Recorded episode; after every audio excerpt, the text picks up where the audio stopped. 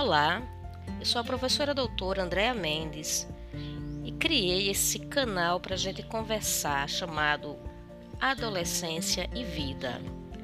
Hoje quero então convidar você para a gente refletir sobre um tema que é muito importante na fase da adolescência: as emoções.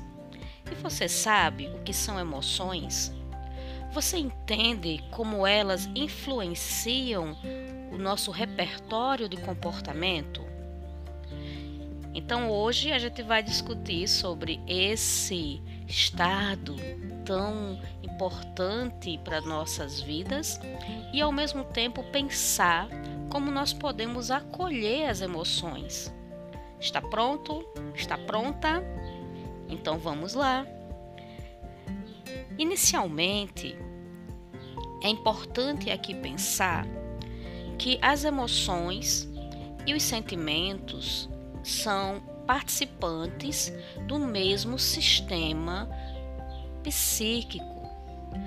São complexos, mas ao mesmo tempo nós conseguimos diferenciar o que são emoções do que são sentimentos.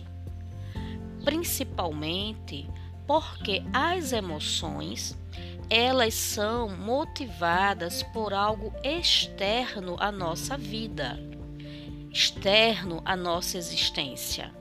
Um fato, um evento, algo que acontece e que nos mobiliza ou imobiliza. Algo que acaba nos atraindo para reação ou ação.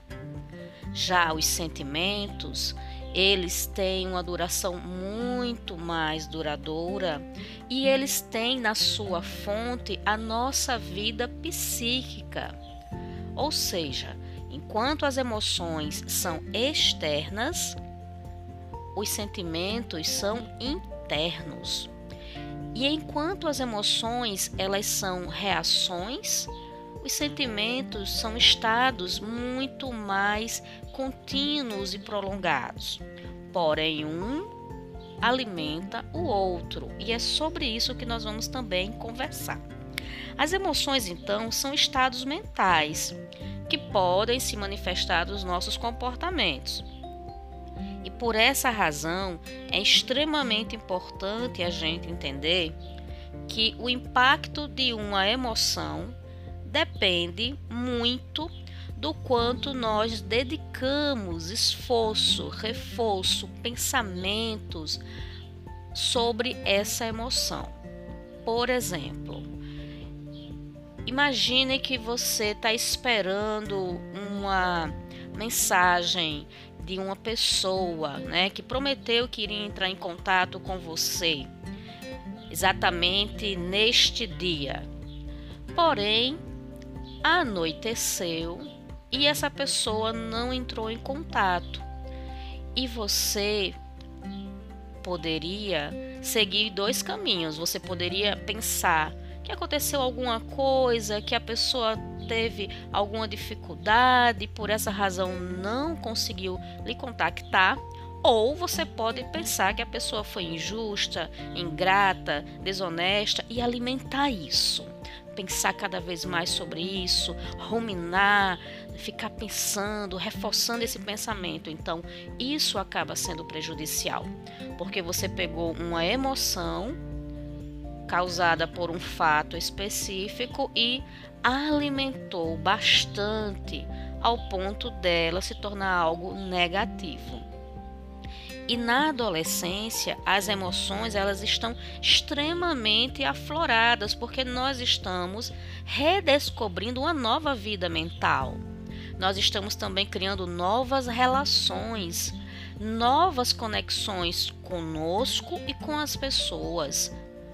Por essa razão, as emoções elas precisam ser acolhidas. E o acolhimento diz justamente sobre a nossa necessidade de entender que as emoções são estados de ânimo ou estados de espírito. E se são estados, elas são passageiras. Essa é a primeira questão. A segunda questão é pensar que as emoções elas interferem bastante sobre a nossa saúde mental, sobre a nossa qualidade de vida. E é por essa razão que nós precisamos ter uma atitude positiva diante das emoções e avaliá-las, procurando entender a sua fonte, a sua origem e decidindo como nós vamos lidar com ela. Ação e reação fazem parte da vida humana.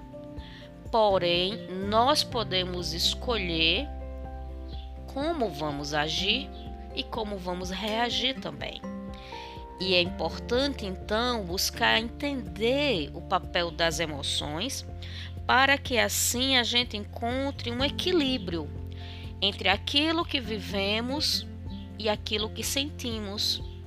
E dessa forma, possamos então também nos desenvolvermos de forma mais harmoniosa, vivendo conosco, mas também vivendo com o outro e buscando sempre a melhor forma de reagir diante dos fatos diante das situações. Parece difícil, não é? Mas é porque a adolescência é uma fase de descobertas, é uma fase também que você vai descobrir que pode e deve se conhecer mais, e é o autoconhecimento, é sobre saber quem você é que vai lhe ajudar a passar por ela com extrema tranquilidade ou com muita sabedoria. Um forte abraço, espero você no próximo podcast. Tchau.